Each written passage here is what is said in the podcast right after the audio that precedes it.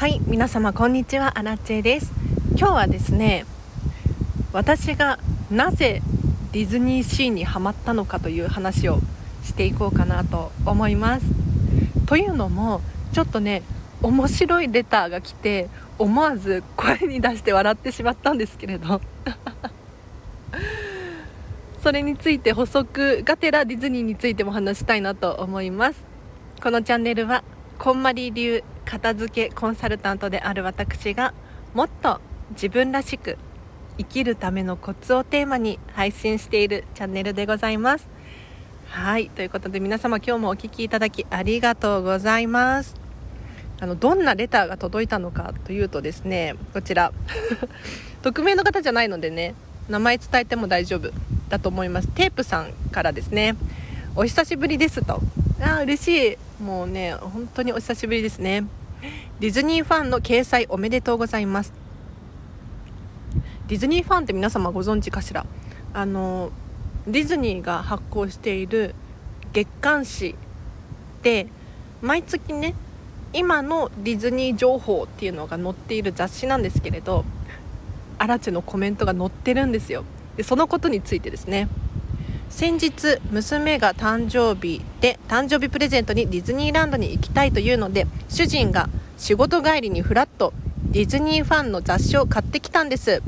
おおこの雑誌を買うのも知るのも初めてで久しぶりにスタイフを聞いたらアラチェさんが載っているとこんな偶然あります。バッチリコメント読みました。ディズニーシーへの愛が溢れていました。C ではないですが先日ディズニーランドに行って事前の準備と優先順位を持ってしっかり頭を整理してから行ったおかげでレストランも予約でき大満足でした。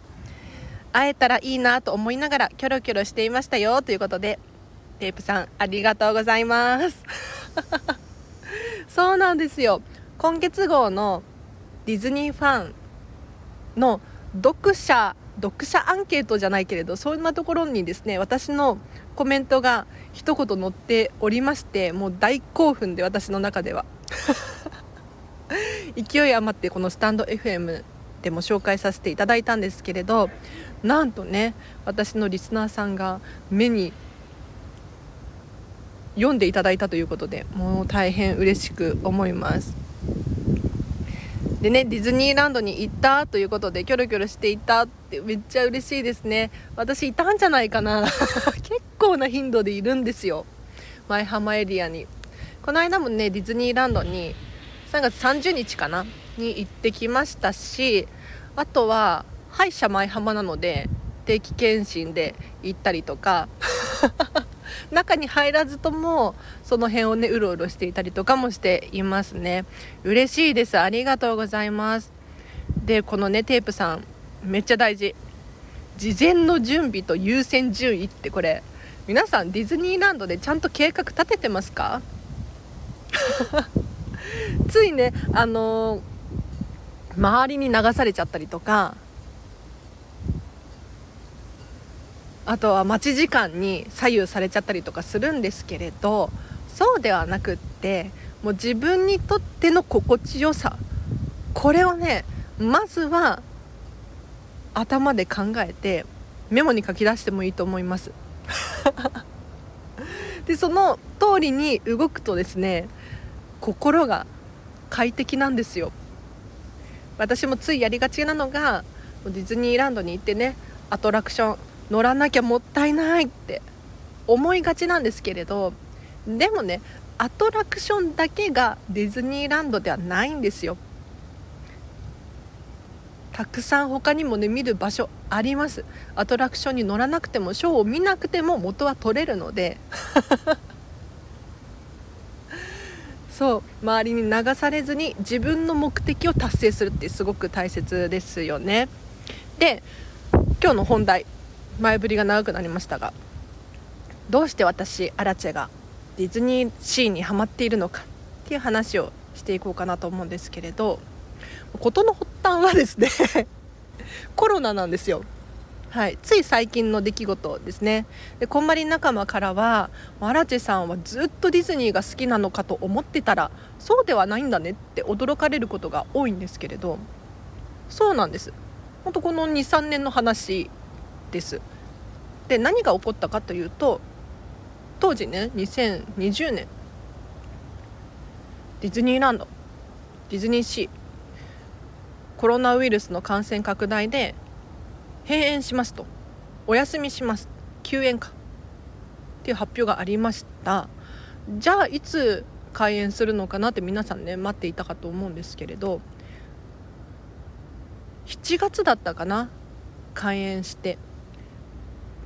その時に、まあ、テレビかなんかで見たんですが入場者数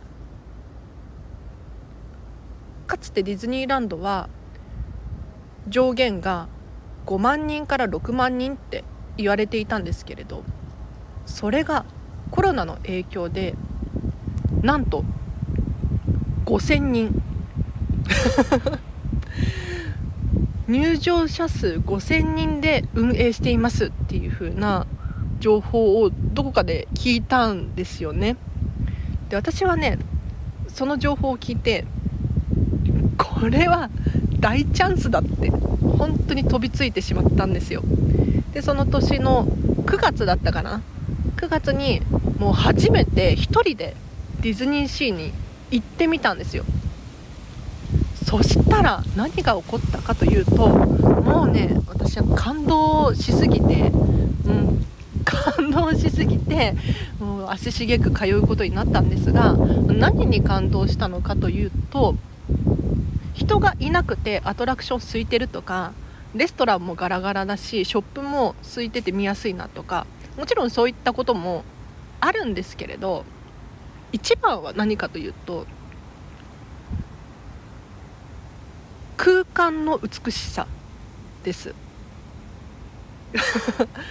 空間が本当にテーマパークというだけあって作り込まれていてゴミ一つ落ちていない。美しい。どこを切り取っても美しい。ということに改めて気がついたんですよね。で今まではねディズニーシーディズニーランドに行ってもやはり人が人混みが大人混みが どうしても邪魔をしてっていうのかな。こんなに美しいということに気がつけていなかったんですよ。それがね人がいなくなってみたらあらあらどういうことなのと びっくりしましてで当時片付けコンサルタントを目指していたんですけれどあのねもうこれだけ美しくて整っている空間って日本中探しても、まあ、りますけれどなかなかないですよね。そこにびっくりしてじゃあじゃあどうしてこの美しさを保つことができるんだろうかと。秘密があるに違いないみたいにね。そういうふうに思い今ねこうして足しげく通うようになったんですけれど要するに居心地がいいんですよね。はい。なので今でもねその目的がショーが見たいとかキャラクターに会いたいアトラクションが乗りたいとかそういうわけではなくってあの美しい空間の中に身を置きたい。っていう自分がいるんですよ。なのでねその熱い思い私のディズニーシーに対する熱い思いをディズニーファンっていう雑誌の読者アンケートのところに書かせていただいたらなんとそれが採用されこの度載っていますのでちょっと本屋さん行って荒地さん載ってないかなとかって探してみていただけると 嬉しいなと思います。では以上です。誰かの参考になるのでしょうか？あのねディズニーシー本当に美しいんですよ。もう世界観に没頭できる。これ没入感って言うんですけれどなんて言ったらいいんだろう。私たちって常日頃ね頭の中で頭の片隅で日常の仕事とか育児とか家事とかそういうこと考えちゃうじゃないですか。ああ帰ったらあれなやらなきゃなとかああ仕事溜まってるんだったなとかでもねディズニーランドに行くと全部忘れるんですよ。海外旅行みたいなものかもしれないですね。なんかちょっと外国に行ってみてその空間にいることによって初めての経験をするともう余計なこと考えてられないじゃないですか。大自然の中にいてあ私の考えてることなんてちっぽけだなとか。そんな感じに似てますね。そこにはまっちゃったんですよね。はいということでテープさんどうもありがとうございました。こういったね嬉しいレターをどんどんお待ちしておりますので よかったら送ってみてください。コメントとかも随時質問とかですねぜひ送ってほしいなと思います。お知らせがあります。4月25日の13時半から16時半こんまりメソッドデータの片付け研修をリアルで開催いたします。こちらは東京都大田区玉川駅徒歩1分の会議室借りていますのでそちらでデータのお片付け一緒にやっていきます。で3時間何やるのかというとまずは座学でこんまりメソッドとは一体何かデータの片付けって一体どうやるのかについて学びます。その後にですね学んだことを実際に実践していきます。お手持ちのスマホもしくはパソコンとかをね持ち込んでいただくタブレットとかを持ち込んでいただいて一緒に片付けていきましょう。でわからないことがあれば随時質問ができますのでここでねもう集中力高くがっつりお片付けできるんじゃないかななんて思います。で過去にね参加してくださった方の中にはこんな方がいましたよということで。そうですね。まずアプリをお片付けしていた人いらっしゃいましたね。えっ、ー、とね3ページあったのが1ページに収まりましたなんていうね嬉しいお言葉いただきました、まあ、数が減ったことが素晴らしいわけではなくって要するになんとなくのものを手放すことができて厳選することができた。自分にとって必要なものを明確にすることができたっていうのが素晴らしいですね。あとはメール1000通消しましたとかねきっとメルマガとかでしょうね。その結果大切なメールがよく探し出せるようになったわけですよ。で他にはですね写真を何枚って言ってたかな？500枚？1000枚？結構消せましたっていう方いらっしゃいましたね。あとはそうだな。あメモ帳。メモ帳を片付けてみましたっていう方もいらっしゃいましたね。でその結果何が残ったかというともうご主人との大切な思い出のメモ帳だけが残っている。心地よい状態ですっていうことで嬉しい限りですよ。はい。あのデータの片付けって一見ねクラウドに保管しておけば永遠に保管できるわけであんまり必要性を感じていないかもしれないんですけれどでも実際にやってみるとそうではないことに気がつきます。例えばメールボックス片付けていきますよね。そうすると、まあ、明らかに不要なねチラシというかメールマガジン手放しますよね。そうするとじゃあ何が残るのか。そこに自分にとっての大切な何かっていうのが目に見えてわかるわけですよ。さらに面白いなと思ったのが送信ボックスですね。送信済みボックス。自分が誰に何ていうメールを送ったのかっていうあのボックスも消すことができるんですよ。でそこをね見ているとああ私かつてこの人にこんなメッセージを送っていたんだなんてね思い出に思い出を振り返ることもできますのですごく新鮮いいんじゃないかなと思います。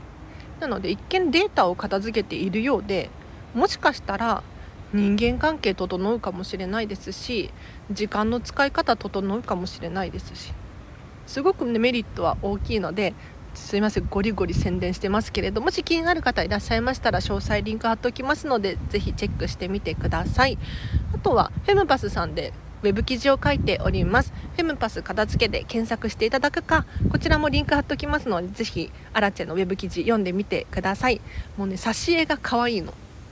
挿絵を描いてくださっている河合美奈さんっていう方がいらっしゃるんですけれどあの近々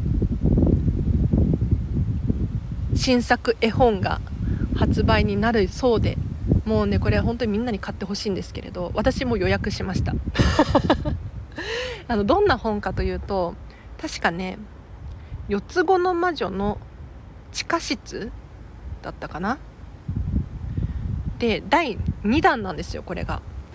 で前回の絵本が四つ子の魔女のお買い物だったかな？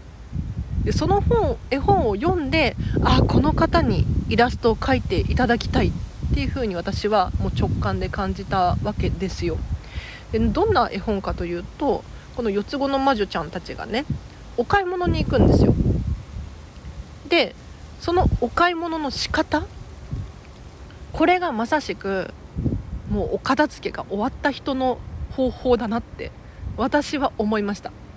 要するに四つ子ちゃんそれぞれのこだわりがあってときめきがあって好みがあってそれに忠実に貪欲にお買い物をしていくとボロボロだったお家も可愛いお家になるよっていうね。ああ素敵な絵本だったわけですよ。そこに感動して河合美奈さんにイラストをお願いしているんですけれどもう本当に毎回素敵なイラストを描いてくださってありがとうございます。では今日は以上です。いかがでしたでしょうか？ちょっとね今日もう収録する予定はなかったんですけれど嬉しいレターが届いたので。はい、皆様レターお待ちしております。質問等もぜひぜひ送ってください。あとはねリクエストこのチャンネルで話してほしいということあれば送ってください。最近募集してるのは特に募集してるのはディズニーランドディズニーシーのアトラクションレストランショップの片付けコンサル目線で語ってほしいっていう リクエストあればあればね送ってみてください。答えるかもしれないです。はいでは以上です。皆様ありがとうございました。明日もハピネスを選んでお過ごしください。アラチェでした。バイバーイ。